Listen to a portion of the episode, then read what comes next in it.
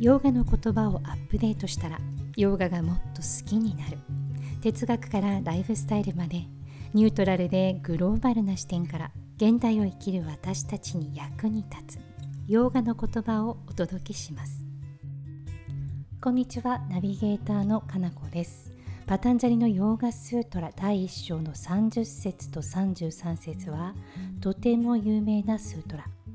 30節で定義されるアンタラーヤちょっとしたきっかけから雪だるま式にはまっていくような悪循環で内的な負のサイクルと言えます。マイトリー・カルナーから始まる33節では内なる知性を生かしながらどのように外の世界と関わっていけるのかこれが具体的に指南されます。そして今一度アッピアーサ修練のあり方について述べられるのが今日ご紹介する32節。いつものようにスートラをチャンティングするところから始めていきましょう。タップラティシタハルタメカタットバピャーサハ6つの単語からなるスートラです。タットプラティシェーダアルタム、エーカ、タットヴァ、アッピアサハ、タットプラティシェーダ、アルタム、エーカ、タットヴァ、アッビャーサハ。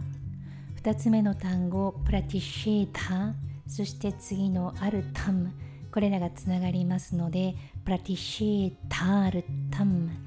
次の言葉、エーカ、ここもつながっていきますので、プラティシェーダールタメーカタットヴァ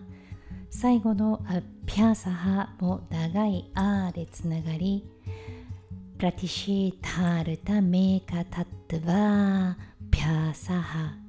スートラとしてチャンティングするときはこのようにつなげて読んでいきます。簡単に単語の意味を見ておきましょう。はじめのタッ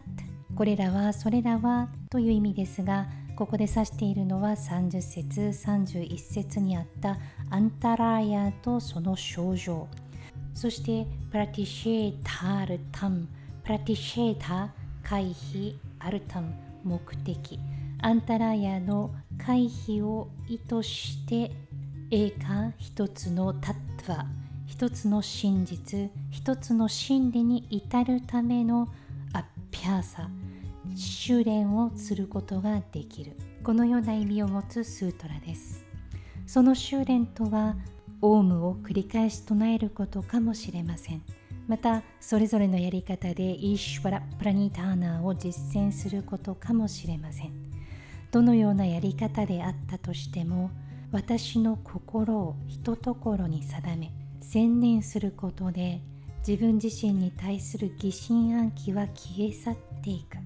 そして次のスートラで紹介される外の世界を健全に捉えることが可能になっていきます。それではパタンジャリのヨーガスートラ第1章の32節を音読して終わっていきましょうタップラティシタハルタメカタットバピャーサハ今回のエピソードはいかがだったでしょうか？日常生活で活かせそうなことはあったでしょうか？またお耳にかかれる日までどうぞ健やかにお過ごしください。